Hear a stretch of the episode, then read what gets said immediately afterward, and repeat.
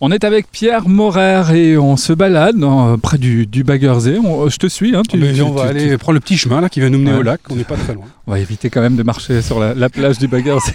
Je ne te fais pas de.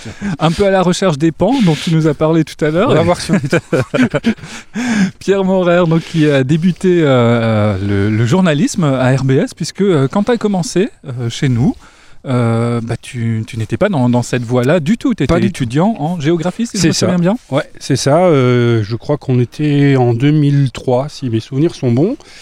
Période Euh, difficile pour la radio, puisque Oui, vrai on c'était déjà arrivait, une crise, ouais. ouais, ouais, on arrivait en redressement judiciaire qui a duré un, Exactement. un petit moment. Et Exactement. toi, tu es arrivé à ce moment-là? Moi, je suis arrivé à ce moment-là. Alors, pas du tout pour officier derrière le micro. J'étais invité d'une émission, je crois, à l'époque. Et euh, j'intervenais au titre de vice-président d'une association étudiante. Et euh, donc, j'étais venu parler d'une opération, je crois qu'on menait, je ne sais plus trop ce que c'était, mais je sais que c'était dans ce cadre-là. Et euh, voilà, toujours le tropisme média, journalisme qui me plaisait. Euh, je demande euh, à l'animateur de l'époque, qui était Nico, Nicolas Ouais. Forburger, Ouais. euh, je dis ah c'est sympa et tout, mais vous recherchez pas des, des- des chroniqueurs et tout, et euh, je pense qu'il avait dû t'en parler à l'époque.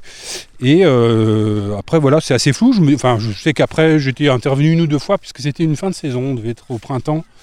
Et on s'était revus, et puis ensuite, tu m'avais proposé euh, d'intervenir ben, à, la- à partir de la rentrée. si- Ouais, il me semble qu'il y avait une émission estivale justement présentée par, Oui. euh, par Tinico. C'est ça. Et, euh, et on, on avait accroché bah, sur ta voix et on a eu l'idée à la rentrée bah, de, de lancer des, des infos. Et donc C'est devenu le- la voix du, du journal d'RBS. The Voice. de- The Voice, exactement. Sachant qu'avant, on en faisait quasiment plus de, de l'info à proprement parler, Oui. des flash infos. Ça faisait, Ouais. je pense, 6-7 ans que- qu'on n'avait pas eu de, de flash info. Et puis c'est vrai que c'était, c'était, enfin moi je trouvais ça assez incroyable parce que bon, euh, on n'avait pas eu non plus, euh, euh, comment dire, euh, on n'avait pas passé des mois à faire des essais. Ça s'est fait, Ouais. les, les choses sont faites hum, de manière assez. Oui, on a lancé et puis on a ensuite voilà, on a corrigé au fur et à mesure. Mais ce qui veut dire aussi que tu n'as eu aucune formation quand on, quand on t'a lancé. Non, non, non, pas Même du nous, tout. on pouvait pas te former puisqu'on n'avait pas l'habitude de faire Ben, des flash trouve ça- infos. mais c'est ce qui, est- c'est ça ce qui est un petit peu très chouette et que je trouve euh,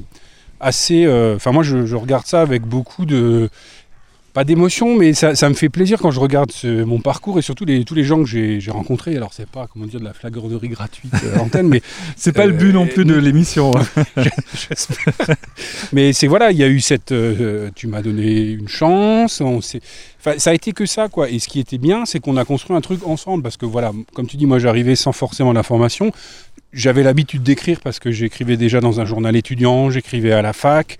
Euh, J'étais dans des formations où il fallait savoir écrire, donc Oui, le mais côté les- écriture, mais ouais, après le côté journalistique, c'était nouveau. Quoi. Et puis l'é- l'écriture en radio n'est pas la Ah même bah oui. qu'une écriture classique. on écrit que pour parler en fait, pour Ouais. être euh, entendu. C'est vrai que ça. ça n'a rien à voir avec un sur, journal. sur papier, on essaie d'éviter par exemple les, les répétitions, Ouais. alors qu'en radio, c'est plutôt bien vu puisqu'on on, garde le, Bah, le- le sujet et puis on garde l'auditeur euh, à l'écoute. Ah, tout à fait. Et puis c'est vrai, bah, de cette époque, moi je me souviens que c'était. euh, enfin, L'emploi du temps était vraiment riche parce que j'étais à la fac, j'avais un boulot à côté parce que je donnais des cours pour euh, gagner de l'argent, et je venais faire le journal le soir, et euh, donc les locaux étaient à Cronenbourg à l'époque. Ouais. C'était aussi un- de la CTS. Tout à fait, tout à fait, juste Ouais. derrière. Et du coup, ça me faisait faire, je n'ai jamais calculé, mais je faisais pas mal de vélo tous les jours pour venir, c'était tous les soirs, mais c'était. Une habitude que tu as gardée puisque tu, tu viens au boulot à vélo. Ah oui, moi j'ai toujours bossé à vélo. Euh, même quand j'étais, on avait nos bureaux à la radio au centre-ville et tout. Moi, je, je suis assez inconditionnel. Là, la chance, c'est aussi d'habiter assez proche de mon lieu de travail, donc ça, ça contribue aussi au fait de, de pouvoir prendre le vélo. Ouais. Je t'avoue que si à 2h du match, j'habitais à 15 bandes de la radio, je ne sais, de la Et télé, qu'en je ne plus il pleut. Voilà, tu te poses deux fois la question. Ouais. hein. Mais euh, J'imagine qu'en plus la- la- la- les propositions de transport en commun à 2h du mat ne doivent pas être énormes. c'est assez, assez réduit, assez réduit. Bon, donc là, on est euh, 2003. Il y a cette euh, nouvelle émission qui se lance euh, à la rentrée sur RBS, qui est une session d'infos entrecoupée d'infos un peu plus légères, on va dire, puisque euh, l'émission était rythmée par tes flash infos. Ouais. Euh, et entre ces, ces flash infos, il y avait des flash infos sur d'autres sujets, sur d'autres thématiques, mais toujours avec cette idée de, de- de le faire sous genre journalistique, Ouais. quoi, avec euh, ce, ce ton journalistique. Je me souviens qu'il y avait un, un journal du sexe, par exemple. Tout à fait. Voilà, de l'actualité du sexe. C'était très, Moi, j'ai de très bons souvenirs de ça. pas seulement ça, mais de- oui. enfin, pas- Et t'étais pas seul journaliste, Ah non, puisque non, tu étais non. bénévole, il y en avait d'autres. On, On peut citer Barbara. Silla, Ouais. je me souviens de Gauvin qui était là également. Exactement. Et, euh, et tout le monde était finalement en train d'apprendre le, le métier par, par soi-même. Bah oui, et puis c'est des gens qui, euh, qui avaient tous cette même passion et qui avaient envie d'entrer dans un boulot par la petite porte, parce que c'est vrai que c'est peut-être moins le cas aujourd'hui, mais ça reste toujours possible. C'est un boulot, moi j'ai pas fait d'école même après, tu vois, Ouais. mes boulots se sont enchaînés. La radio a été un super révélateur, c'est ce qui m'a permis de décrocher mon premier emploi, salarié de journaliste. Ouais. Voilà.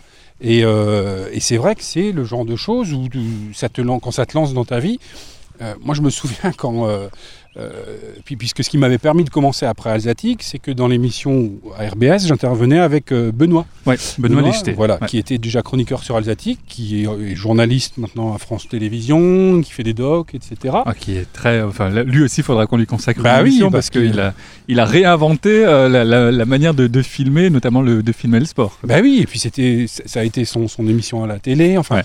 Il a vraiment une patte et un style, quoi. Et donc c'est lui qui avait parlé de moi, il me semble, au patron de la télé de, l'époque, ce qui avait facilité la mise en relation. Et c'est comme ça que le- mon parcours avait commencé. Donc Ouais. vrai que Puisque c'était le début de l'aventure euh, Alsatique TV euh, sous. euh, sous sa forme hertzienne, quoi. Ouais, voilà, c'est ça. Puisque avant c'était quelques quelques émissions qui étaient en multidiffusion sur le câble, et là d'un coup il y avait une version hertzienne avec une vraie rédaction, et puis c'est là que la moitié d'RBS a été débauchée. Euh, et tu te retrouves après RBS, euh, qui ça a duré quoi, un an, deux ans Alors RBS, ouais, il y a eu donc cette année on a travaillé ensemble et après j'ai fait une année une d'émission étudiante le mercredi après-midi. Ouais. Et ça aussi c'est des super souvenirs parce que là aussi on en avait parlé. Oui, c'est pour, on m'a dit pourquoi pas, c'est une bonne idée, on va tester. Puis le test s'est fait sur un an et puis c'était vraiment chouette parce qu'on avait fait plein de choses, on avait fait venir plein de gens, on avait là aussi essayé de faire des petits chroniques, des petits rendez-vous et ça a été vraiment un super euh, une piste d'envol parce que j'ai appris aussi plein de choses, j'ai fait des super rencontres et tout ça ça, reste une La gestion du direct aussi. Mais complètement, Ouais. complètement. Et donc après, c'est l'aventure euh, Alsatique TV. Donc tu étais finalement euh, au, au début du- d'une Ouais. nouvelle aventure. 2006, ouais. Et là, tu deviens encore The Voice, mais aussi le visage, puisque tu, pré- tu présentes le, journal. C'est ça. Euh, ça, c'était assez incroyable parce que là aussi, on en revient toujours au fait que, euh, n'ayant pas fait une formation euh, pour être journaliste à la base, bah, bon, tu passes par la case radio, comme on vient de l'expliquer. Et euh, voilà, tu te retrouves dans le bureau de, Jean-Jacques Chétel, pour ne pas le nommer, qui est le patron de l'époque. Et là aussi, l'histoire est assez rigolote parce qu'on se voit euh, à peu près un an avant que le projet n'aboutisse. Euh, donc Benoît lui parle de moi, il me fait venir, il me dit bah écoute on peut va enregistrer un espèce de journal à blanc, tu reviens demain, je te laisse une heure, tu regardes trois reportages, tu rédiges les lancements, on enregistre derrière. Alors moi je dis oh punaise. Donc je, je reviens le lendemain, stressé, je regarde ces reportages. On enregistre ça dans un coin, de la rédaction avec une caméra, un- une loupiote. Il n'y avait pas encore de, grand studio, c'était vraiment encore la préfiguration de ce que ça allait donner. Et euh, donc là, on est, je crois, à la rentrée 2005, septembre-octobre 2005. Et puis, plus rien, plus de nouvelles. Je me dis, euh, voilà, moi je passe à autre chose. C'était ma dernière année d'études. J'étais dans mes études. Ensuite, en début d'année, je pars en stage à Metz. Et euh, je suis dans ce stage. Vraiment, ça, ça m'est sorti de la tête à ce moment-là. Et au cours du printemps, je pense que ça devait être à peu près cette même période de l'année, euh, je lis dans la presse que le projet se concrétise pour cette future chaîne. Ouais. Et je me dis, bon, bah, c'était finalement pas du flanc et tout. Donc je me ouais. décide à rappeler euh, Chetel. Et euh, là, on est euh, aux portes de l'été. Il me dit, oui, oui, pas de problème, viens. On, se- on boit un café. Donc, pour moi, euh, voilà, je réimprime un CV me disant qu'il m'a oublié, vu Ouais. comme le coup de fil se passe. Et j'entre dans son bureau et on commence à discuter. Il me dit, oui, donc voilà, donc le poste, ce sera ça. Tu commences le. Ah oui, c'était acté. Voilà, on est quand même passé de 0 à 100 en l'espace de 10 minutes. Et ça, ça reste un truc vraiment inoubliable. quoi, Ouais. Et, et là, encore une fois, tu, tu l'as souligné, tu n'avais pas de formation de, de journaliste. Euh, Est-ce que tu as l'impression qu'à certains moments, euh, ça ça t'a manqué dans, dans ton parcours? Au début, c'est difficile parce qu'on se sent pas légitime. Et ça, c'est quelque chose que, enfin, moi personnellement, j'ai mis assez longtemps à, à m'en défaire parce que tu te dis, bon, t'es es à côté de gens euh, qui ont étudié pour, qui ont les techniques, qui ont les ficelles, Qui ont les mots qui ont les mots, qui ont les postures, etc. Ouais. Et c'est vrai que c'est quand même un travail où il y a euh, pas mal de choses qui, comment dire, qu'il faut avoir assez rapidement. Tu as, Ouais. peu le temps d'apprendre, de plus quand tu fais de l'antenne. En fait, Mm. il faut être opérationnel assez rapidement. Donc au début, j'étais un petit peu inquiété par ça, et puis finalement, on débriefait, euh, on discutait. Il n'y a pas eu de révolution non plus, donc je me suis dit que ça devait plus ou moins coller euh, avec ce qui était attendu. Est-ce qu'on te l'a fait ressentir aussi? Non, c'est rarement, honnêtement, assez rarement. Et je pense la, aussi. la- la corporation des journalistes est euh, Oui. souvent un peu refermée sur Voilà, elle-même. c'est ça, et euh, pas tendre. Mais je pense aussi ce qui a joué dans cette manière euh, de faire, c'est qu'on était une équipe extrêmement jeune. Mhm. À Alsatique, je suis arrivé avec euh, des journalistes, l'une, Mélanie Chanvillard, qui sortait de formation, qui était une sportive de haut niveau, qui était un petit peu en, en reconversion. Euh, Guillaume Gruber, lui, qui était un jeune pigiste, qui avait fait une formation journalistique, donc qui venait de piger un petit peu pour une télé dans l'Ouest et qui arrivait à Strasbourg, d'où il était originaire. Et il y avait euh, le troisième larron, c'était le, le technicien, c'était euh, Julien Masson, qui lui avait un profil de technicien audiovisuel. Et on avait à peu près le même âge, le même humour. Et je crois que ça, ça a aussi Ouais, beaucoup ça fait pour que on, la mayonnaise prenne. Quoi. Ouais, ce- ce- sans, euh, sans vouloir les critiquer, mais ce genre de- d'expérience n'aurait peut-être pas été possible sur une chaîne comme France 3 Alsace. Ah complètement, complètement, parce que déjà je pense que le, le fait de ne pas avoir de formation académique, euh, ça euh, C'est rédhibitoire. C'est rédhibitoire. Ouais. Il y a un système beaucoup plus euh, administratif pour pouvoir y entrer. Il faut avoir un numéro d'immatriculation, il faut avoir fait tes preuves, etc.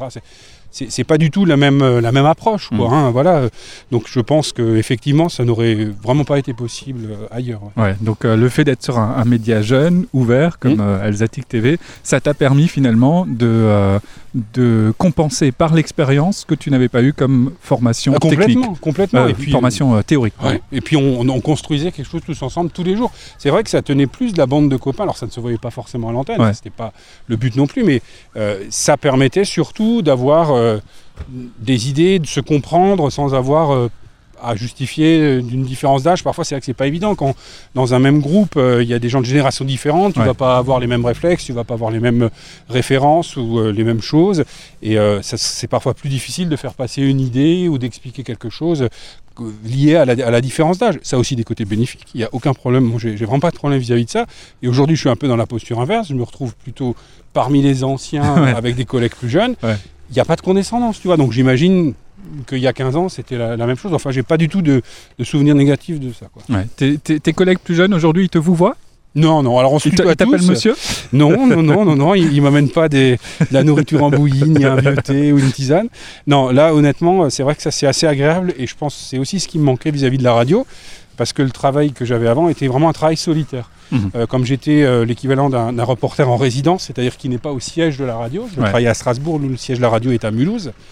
Euh, ça, ça complique la tâche parce que tu n'as jamais personne en face de toi, tu es toujours obligé d'être d'être seul et d'être discipliné parce que tu dois tous les jours tenir une antenne, trouver des reportages à faire, faire de la veille, être proactif.